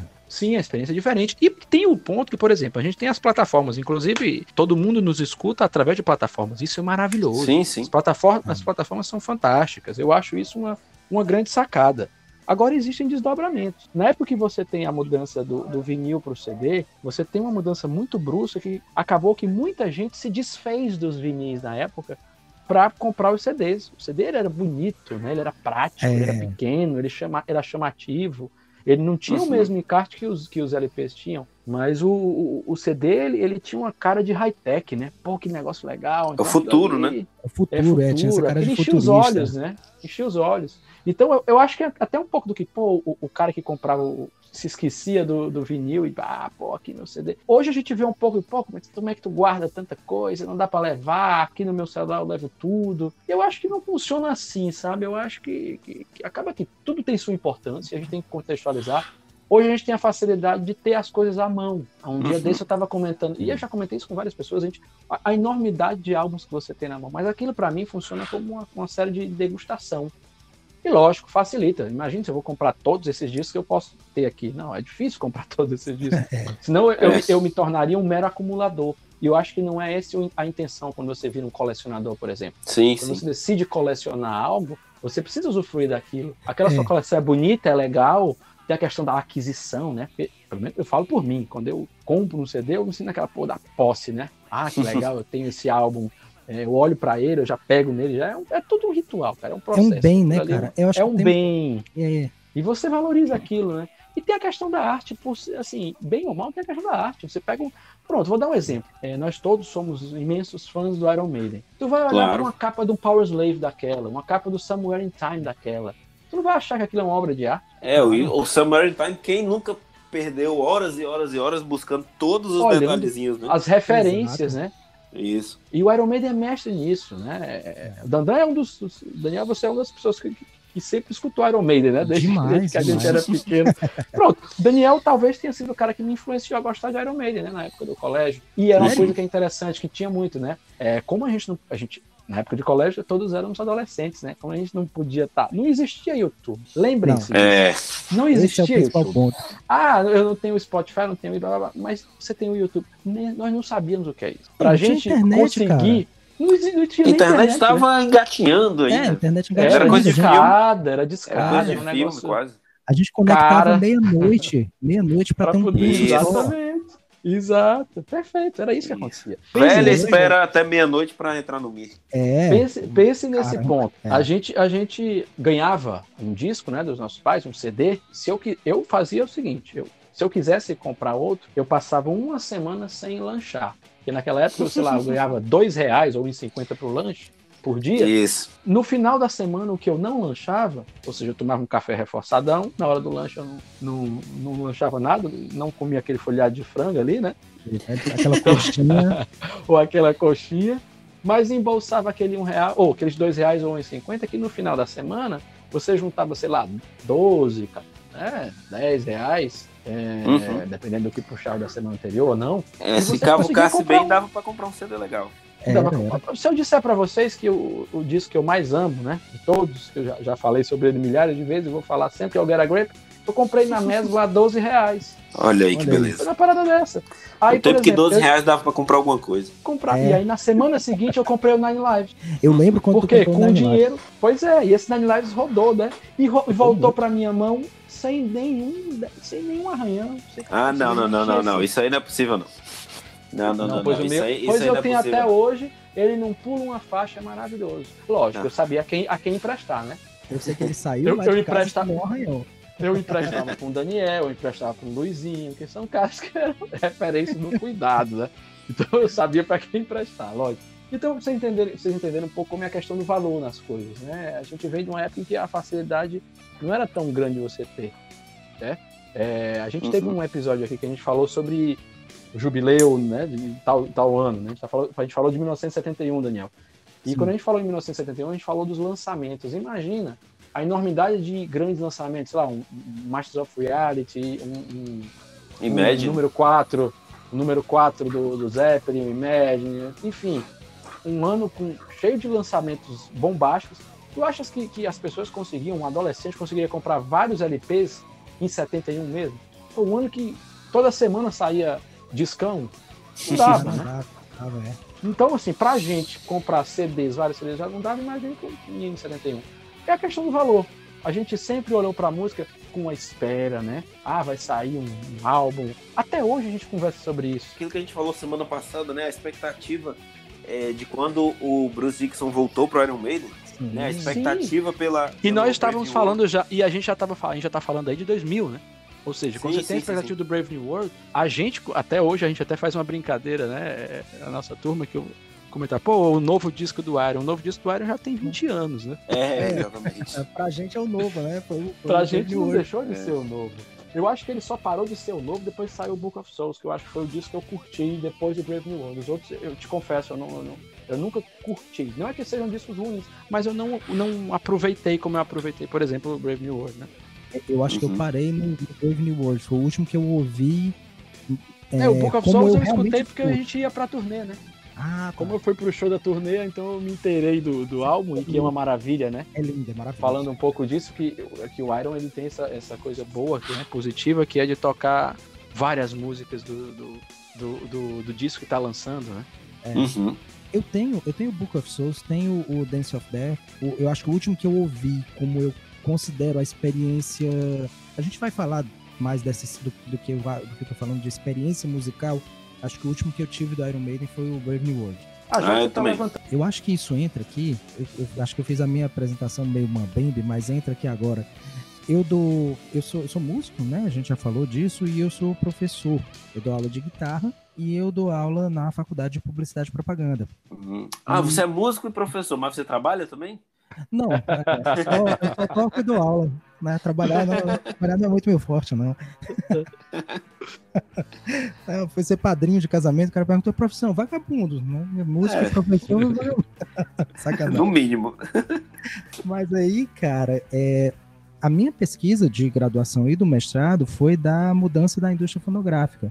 A de Hum, graduação foi a crise da indústria fonográfica e a do mestrado foi a reconfiguração da indústria fonográfica. Foi um pouco antes de. Eu, eu terminei o mestrado em 2013, então a gente ainda não tinha tido a estabilização do streaming como novo modelo de audição de música.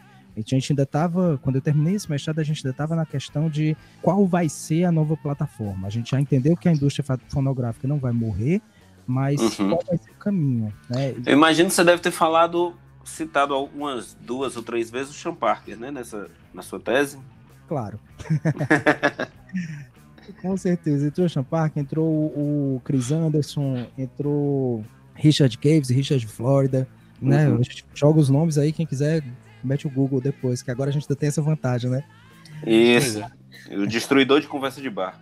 Exatamente, já tem a resposta, tudo pronto. Uma das pessoas que eu entrevistei lá na, na, na pesquisa, eu não tenho certeza quem era, disse, fez um comentário que eu achei muito relevante com relação à experiência. Ele disse assim: é, no modelo anterior, consumir música era como ver peixes ornamentais no aquário.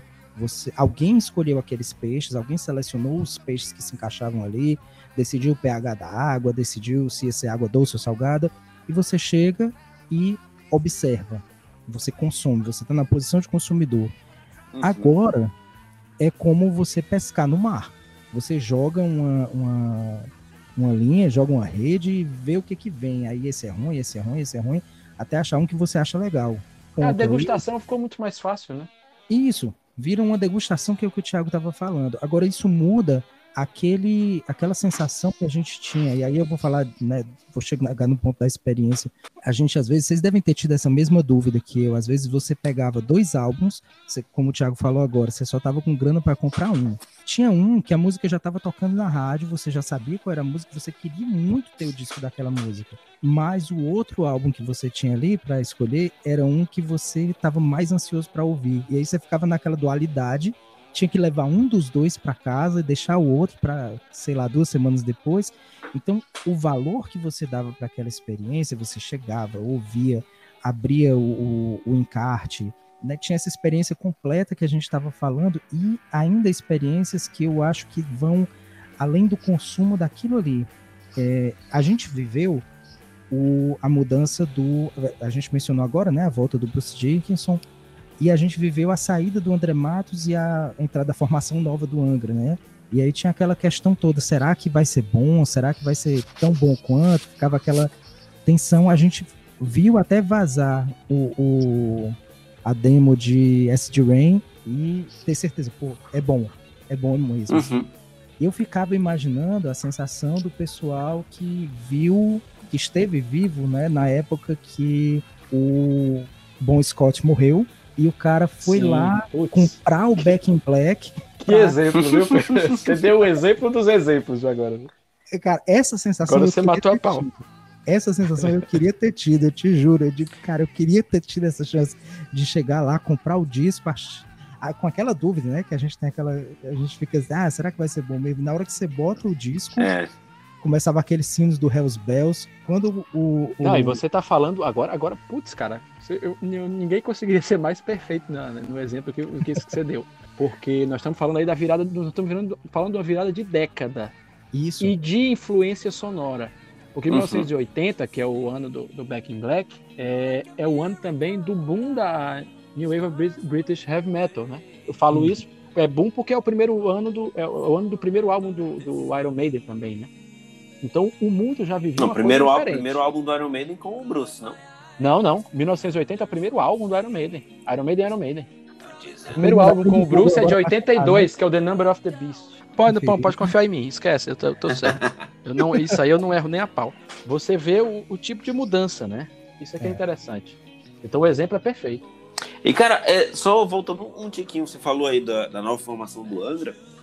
Eu lembro que eu tinha. Eu, eu gostava muito daquelas revistas da Road Crew. Nova E- formação do Angra, você falando isso em 2021 fica mais interessante ainda, viu? Não, nesse. nesse A nova formação de 2000, 2001, né? né? Nesse, nesse contexto que você falou, do, do- Do É. Rebirth, Rebirth, né? isso, do Rebirth. Né, literalmente. que foi do quando o Rebirth. André Matos saiu, né? Que foi a formação clássica do Angra, né? Se desfez. Uhum. Por conta dessa, dessa revista, é, eu, eu lia muito a, a Rock Brigade e, e a, a Road Crew. É, entrei no site tinha lá uma enquete. Quem é, você acha que deveria substituir o André Matos? E nu- numa dessas revistas veio um CD com várias bandas. E tinha um- uma, uma música do Symbols. Ah, eu legal, ouvi, não sabia Era não. do Edu, né? isso, aí eu, cara, esse cara é bom, esse cara é bom. Aí eu fui lá e coloquei, sendo que eu, eu não me ligava muito o nome do- das coisas e tal. Aí eu fui e coloquei lá, respondendo a enquete, eu coloquei vocalista do Symbol. E coincidiu de acertei, né? Olha aí. Olha aí, eu influenciei na, na formação do André, olha só. Isso é um bom ouvido, rapaz. Quem tem esse ouvido aí, ó. Já é um ouvido apurado, né? É. O cara podia ser o, o. John Calod, né? Podia ser o John Calod né, do- dos dias atuais. Mas sabe o que é louco, cara? Voltando para essa coisa da experiência. Uma vez eu, eu tava conversando com um cara que foi meu orientador na graduação. e Agora eu juro que eu finalizo porque que eu falei essa história da formação. O- é o Carlos Velasquez, o, o Thiago conhece também. Grande professor, viu? Grande, grande mestre. O- Mega o- referência. mega. Profissional do maior gabarito. Ele é absurdo, cara. Ele é doutor em música por alguma universidade de. Sim, eu me lembro disso. É um cara insano. Toca uma viola barroca. E um papo Nossa. bom pra caramba. Um cara de um papo legal pra caramba, viu? Sim, você passa horas conversando com ele. Eu fiz parte de um grupo de pesquisa com ele depois, que o negócio ia louco, assim. A gente juntava e pesquisava psicologia, religião e arte. Meu Nossa. amigo, era uma loucura, loucura mesmo, pesada, assim. Que eu, eu, eu saí porque eu ia, eu ia surtar. Brincadeira. Mas o ponto é, o Velasquez uma vez falou que ele, ele gostava muito de ouvir discos, mas ele sentia falta de experiências musicais reais. E aí eu vou lá para o ponto da minha pesquisa. Tem um cara no começo da, dos estudos de indústria cultural chamado Walter Benjamin, que ele tem um disco, um disco não, um disco, um livro chamado A Obra de Arte na Era de Sua Reprodutibilidade Técnica. Foi a virada de quando os caras estavam começando a poder gravar música. E tinha outros pesquisadores que trabalhavam com ele lá na escola de Frankfurt, dizendo que a percepção deles, Adorno, Horkheimer, era de que essa mudança, essa possibilidade de reproduzir arte era ruim. O Benjamin dizia que a reprodutibilidade acaba com a aura da apresentação ao vivo, que era o que ele chamou de o aqui e agora da arte. É aquela sensação que você tem que quem viveu, por exemplo, um show, a gente está falando aqui do show, né? Quem estava lá no show naquela hora viveu aquela experiência. E por mais que você tenha o DVD gravado em casa, né, que não tinha lá no 1910 no Benjamin, eles estavam falando de gravar o disco, mas a experiência era outra, por causa da interação que ele chamou de aura, era essa interação entre o público e o artista. Por exemplo, a banda está aqui tocando, o público grita de alguma coisa legal, a banda se empolga e isso vai gerando uma conexão entre os dois. Uhum. Esse consumo ainda de, do- dos shows, para mim, ele se, ele se coloca num outro ponto de consumo de música que vai, que ele é paralelo. Aqui, quando a gente está consumindo shows, a gente está consumindo um tipo de experiência. Quando a gente vai pro disco, a gente está vivendo uma outra coisa Ah, é- sim, sim. né, que a gente não tá podendo, a gente não tem como, a gente interage com o disco, mas ele não interage de volta, né? É. Entendi. A banda sim, a banda interagia. E eu lembro de um evento, né, uma apresentação de música barroca que eu fui assistir uma vez quando estava começando a tocar guitarra, que eu não conhecia nem os instrumentos que tinham lá. Era uma viola de gamba, um cravo e o outro eu não lembro o nome. Era um instrumento de sopro. Eu não Uhum. sei nenhuma das músicas que tocou, não lembro nenhuma das peças, não lembro de nada. Eu só lembro que foi fantástico. Tudo que aconteceu ali foi sensacional. Eu acho que o ponto-chave do consumo de música que veio com essa mudança lá que a gente está falando lá de trás, do, do cara que começou a ver sendo gravado, para esse momento que a gente está vivendo hoje. E eu- a gente chega já nessa história aí, porque senão eu vou, né, vou ficar dando uma palestra aqui. esse ponto é que o, as experiências são completamente diferentes. né? E, e tem sociólogo, tem filósofo estudando essas experiências. É Isso que você falou de do show ser uma experiência diferente da gente ouvir música em casa e tudo. É, é, tem também um aspecto que o ambiente de onde você está vendo o show influencia. Né? Às vezes, se o público não tiver, não tiver muito animado e tal, coisa assim, acaba não sendo uma experiência tão legal. Ou pode, de repente, o músico não tá num bom dia e faz alguma coisa errada e tal, você fica com aquela lembrança ruim. Eu gostaria de lembrar, e eu não sei se o Thiago vai conseguir confirmar, não sei se ele lembra, mas no show do Bon Jovi que nós assistimos juntos lá em 2010, eu puxei parabéns pro Tico Torres. Eu fiz o Morumbi todinho cantar parabéns pro Tico Torres. eu comecei, eu- ele avisou que era, que era aniversário e eu comecei o- os parabéns. Isso é que é o legal, né, cara, desse tipo de interação. Uhum. É, por muitas vezes eu falo que eu tenho um grande pesar com relação aos Beatles, que é isso, né? É, os Beatles Uhum. em sua melhor fase, eles abdicaram disso, sabe? Isso pra É. mim é, é, é uma, ah, é uma mancha na cara? Não, não é uma mancha, né? Os Beatles eles se tornaram a, a referência para tudo, mas eu acho que faltou isso, sinceramente. Pra mim, imagina, a gente conseguir ver uma, uma, uma turnê do, do- de, um, de um disco Sgt. como, Peppers? por exemplo, o, o Sgt. Peppers. Tá aí um exemplo, Nossa. fantástico. É. Uma turnê, Nossa. imagina, de 67 para 68 você vê uma turnê de Sgt. Peppers, ou do White Album, que nem é dos meus favoritos, entendeu? É, se o show do Paul é o espetáculo maravilhoso que é, imagina o que deveria ser os quatro juntos, né? Pois é. Tocando aquilo. Eu lembro de um livro que eu tenho do. Foi escrito pelo Geoff Emerick, técnico de gravação, né? Do, do- acho que ele pegou do Revolver pra frente. Posso estar errado, Ô, mas acho que foi só isso. isso. É, ele, ele era assistente do Norman, alguma coisa Norman, que, que fez os primeiros, e depois ele Uhum. assumiu a, a, a técnica, né?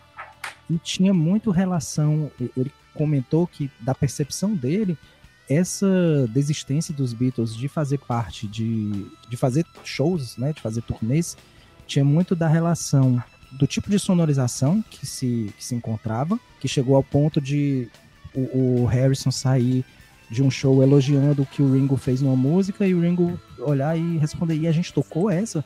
É, e Nossa. pesado, cara, não tinha som que desse conta daquela, daquela gritaria que, que vinha dos fãs, né? Sim, e a outra sim, sim, coisa tem era o estado de saúde do, é, do mas Ringo. aí. Ah, sim. Estado de saúde, ok. É, o Ringo Mas eu tinha um- acho que essa história de não se ouvir. Não sei não, pessoal. Eu nunca engoli essa conversa. não. Mas aí são. É outro, é outro, outro na Yoko, né? né? Eu sei. Inclusive, va- vale a dica, ó, esse livro do, do Geoff, depois de ouvir, depois de ler o livro e reler o livro ouvindo cada um dos discos, a cada momento que ele passa, é uma experiência sensacional. Ah, cara. sim, sem dúvida. É outra conversa. Ah, legal. E você se joga lá dentro do estúdio, a discussão que os caras tiveram no dia que faltou leite pra tomar chá. Nem, nem chá eu tomo com leite, mas os- na, né, na Inglaterra os caras tomam. Então você entra naquele ambiente, é muito legal. É, eu fiz, eu fiz essa experiência, mantidas as proporções, claro. É, eu li há, há pouco tempo a biografia dos Engenheiros do Havaí. né? Eu já disse algumas vezes, a minha banda preferida da vida. E Mais que o Rush. é, cara, porque vem desde a infância, né? O Rush já era, já era, já era mais velho. Enfim, tem Quer lembranças. dizer que o Engenheiro da experiências. Havaí é o Palmeiras e o Rush é o Chelsea. Não, não chega tanto. Não. Mas, Mas cara, é, que eu não sei. mas O time do é- coração é- dele aí. é bacana que conta desde a história ali do show, o show que foi para concorrer, né, entre aspas, com o Rock Rio ali em 85, na faculdade de arquitetura, até a gravação de cada álbum, a entrada do, do Augusto na banda. E você, aí ele dizia, o primeiro álbum foi gravado assim, assim, assim, tanto tempo, não sei o quê.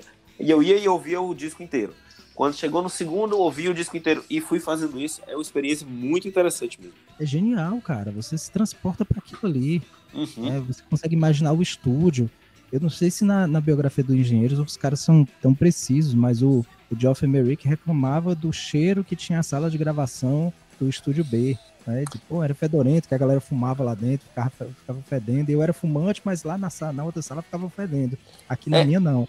É, não, nesse livro o cara foi mais generoso, porque por esse livro o Humberto parece ser uma pessoa maravilhosa e que já muita gente que já trabalhou com ele diz que ele é legal, mas quando não é também ele exagera. Interessante que vocês estão falando aí, vocês tocaram em outro ponto lá do ambiente do estúdio, aquela coisa toda.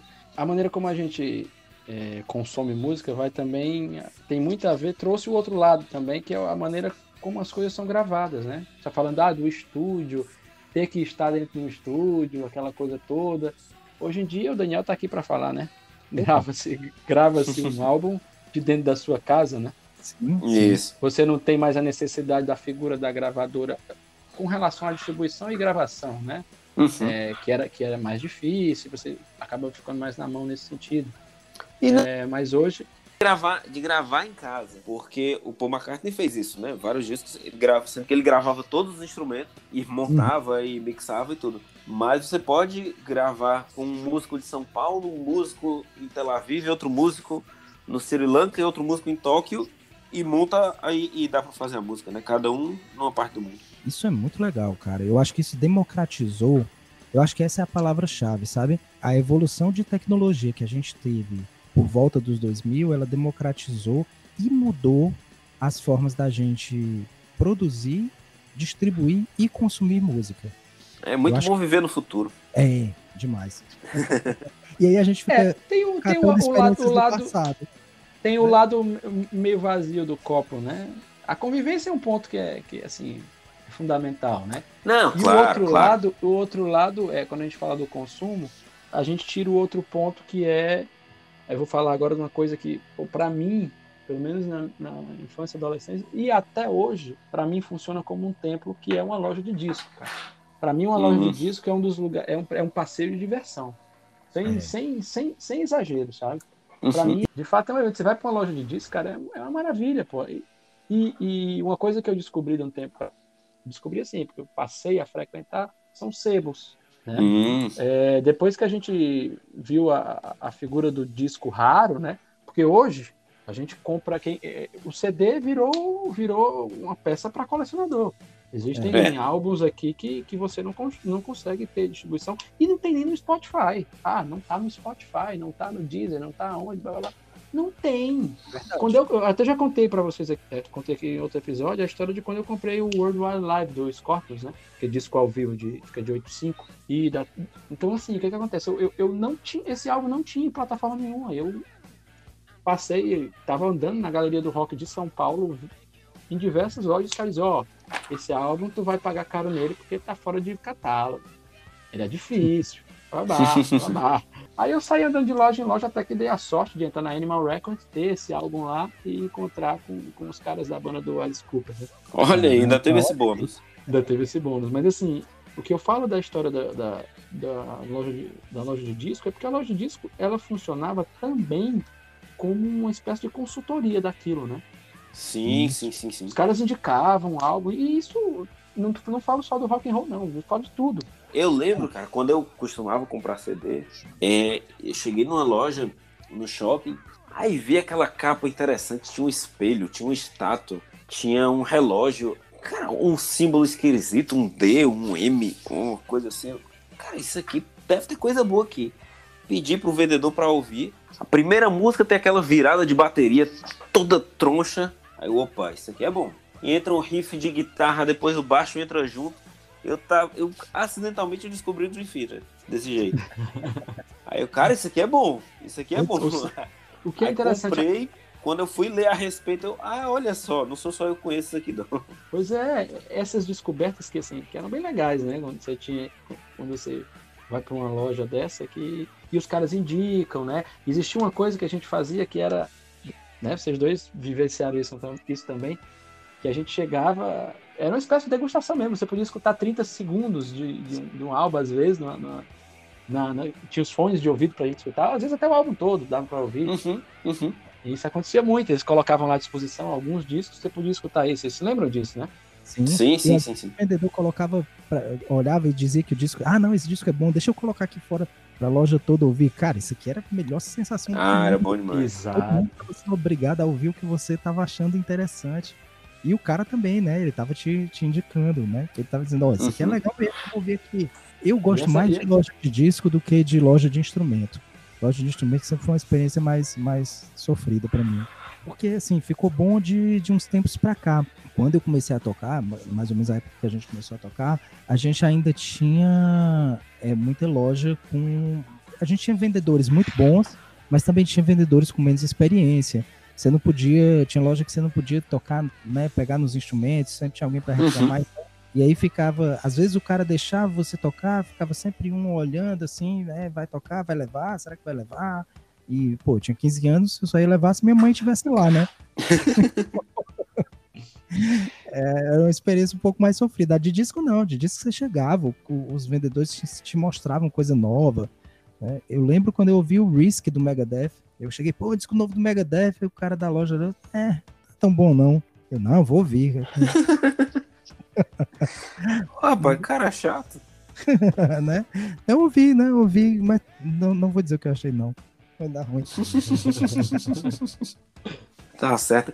E hoje em dia, cara, como é, o que, que vocês percebem de mais, mais fundamental com essa oferta inalcançável? Né? Impossível a gente conhecer tudo que, que existe. E dezenas de plataformas e YouTube para ver, pra ver clipes, Hulu para ver clipes, é, Spotify, Deezer, Apple Music, Google Music. Como é que vocês veem essa, essa questão? Quais as maiores diferenças que vocês percebem? E vocês acham que a gente chegou no, no auge dessa diversidade? Consegue vislumbrar alguma coisa mais no futuro? Cara, eu vou. Eu, eu- Pergunta tensa, né? Mas você foi o único que fez um. Você é o único que tem uma produção mesmo com relação ao assunto. Você pode falar que você é referência. Você tá aqui para isso. Você Tá, tá aqui lá. isso. Eu acho que o, o, o consumo ele tem, para mim a grande, a grande, o grande benefício foi democratização e facilidade de acesso, né?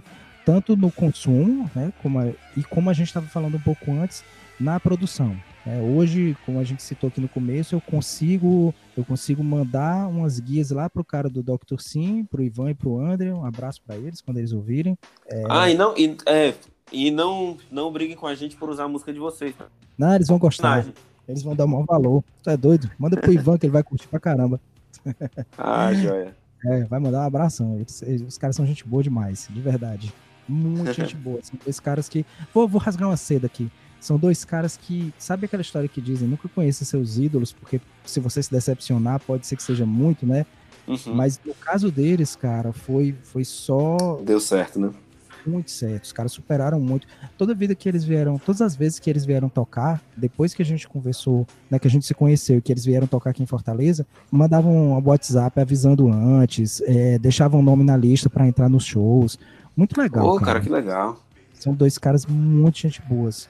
Ah, é bom saber também pra. Se um dia essa maldita pandemia passar, né? É bom saber disso aí pra quando eles vierem Sim. depois disso. É Vai verdade. passar, rapaz, vai passar. Vai passar, vai passar, tá acabando.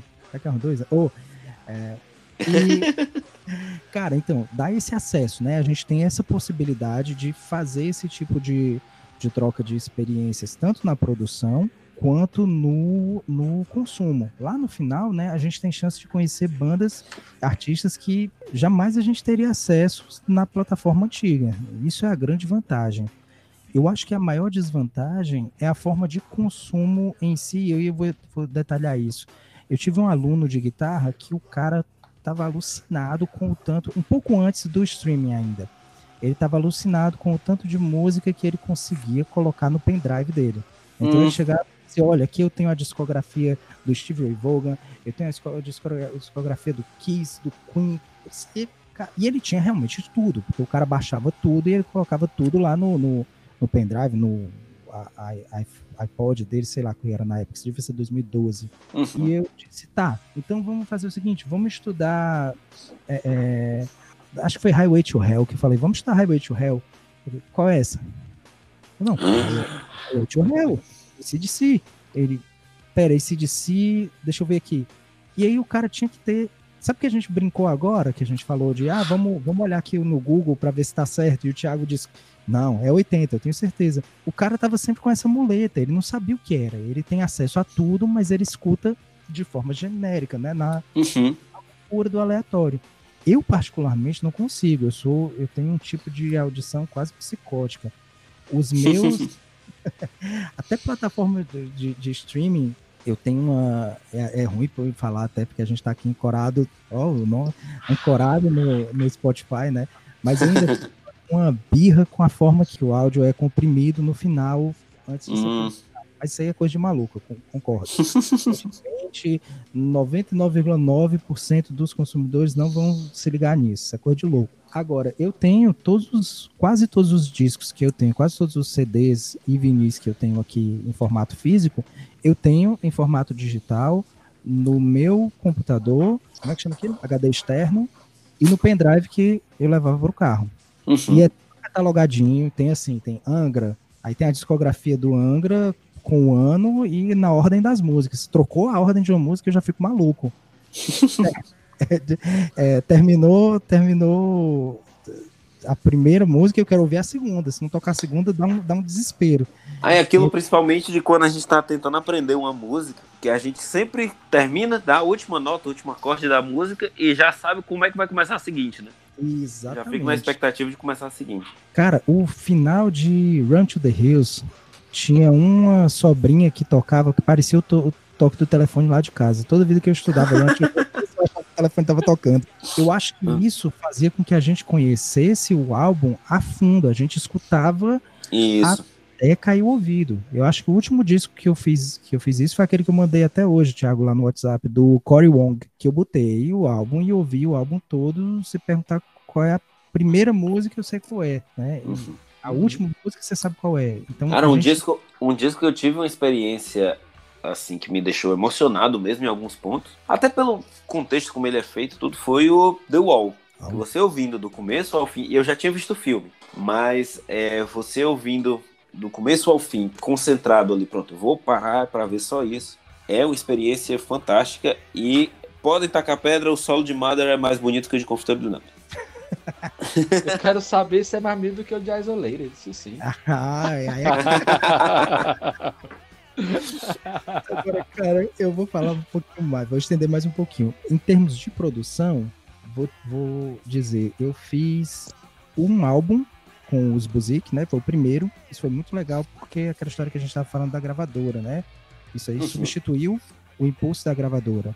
Os Buzik gravaram a parte deles no estúdio, gravei minha parte no meu estúdio.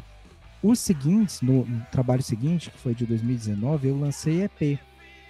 Eu tenho- Uhum. Gosto muito da das músicas, mas tenho um pouco menos de gosto. No 2020, eu estava planejando é, um disco, um um full álbum para 2021. Como teve pandemia, acabou, a ideia era gravar esse full álbum ao vivo, aquela experiência antigona que a gente tinha, juntar o- os músicos todos numa sala, no mesmo estúdio, gravar juntos. Não rolou Uhum. pandemia, soltei singles. Confesso que eu não gostei da experiência de soltar singles. E num próximo Uhum. podcast a gente fala por quê. Mas é basicamente essa coisa de sair do disco, sair do contexto. Fica como se fosse um monte de, de falinhas aleatórias, sem um, sem um, uma espinha dorsal. Por mais que você tente conectar as músicas, não, não é a mesma experiência do disco. E então, é. Como a É um- gente. Não, não necessita ser um álbum conceitual, mas o álbum tem um conceito por si, sonoro, Sim, sim. estético, né? De É. composição. Claro. É, por sinal, a gente, enquanto a gente está falando aqui, nós estamos falando aqui em maio de 2021, Isso. é, acabou de sair o, o novo álbum do Falasque, né? Nós falávamos É, sobre o Angra. E, e eu escutei e, cara, discão, viu? Fantástico. Muito né? bom. Eu adorei. Tem quem, tem, tem quem diga assim, ah, ah, muito Angra. Realmente, ele bebe muito na fonte do Temple of Shadows. Mas é isso que se espera do, do Falasque. É, É, Muito Hum. bem produzido, composições. aquela história, você fala isso, é, quem reclama fala isso como se fosse uma coisa ruim, né? Pois é. Ah, não, e muitos dos hits do Angra foi ele, da fase dele, é, são composições dele, né? Nova Era, Spread of Fire. Como é que você quer Hum. uma coisa diferente? Né? Vai sair dali É. mesmo. Agora, o meu próximo álbum vai ser. Era pra ser, de novo, ainda era pra ser esse ao vivo. Ao vivo, que eu digo é ao vivo no estúdio, né? Não vai ser ainda. Todo vai mundo ser- junto, né? É, todo mundo junto. Vai sair EP, vai sair esse ano ainda, agora no final de junho. E ele é mais numa linha de. também instrumental, mas numa linha mais funk, mais soul. Ah, legal. Maravilha. Legal. me afastei um Maravilha. pouquinho do rock. Mas Você vem aqui Beleza. divulgar, né? sim, com certeza. É o maior Beleza, prazer. será? Será muitíssimo bem-vindo. Cara, Será massa. muitíssimo bem-vindo. muito obrigado. Eu venho, venho com muito gosto. Cara, Daniel, muitíssimo obrigado pela sua presença. Tá, a gente tá, já tá batendo aqui o, o, o limite do programa. Então, muitíssimo obrigado pela sua presença. Você será convocado muitíssimas vezes. Maravilha, prazer é tudo E-. Fiquei muito feliz e ado- adorei participar. Realmente enriquece bastante o debate. Pronto, É isso podem aí. contar comigo. Como diz os caras, tamo junto. Valeu. E, Thiago, até a próxima. Obrigado, até a próxima. A gente se encontra. E se você gostou, divulgue, divulgue para seus amigos, ajude a gente a crescer, siga a gente lá no, no Instagram. É, meu Deus, como isso é bom. Se tiver críticas, sugestões, sugestão de pauta, quiser esculhambar a gente com o mínimo de respeito, né? Manda um e-mail pra gente no podcastmeudeus.gmail.com. E até a próxima semana e o Lucas vai estar de volta pro programa inteiro. Valeu!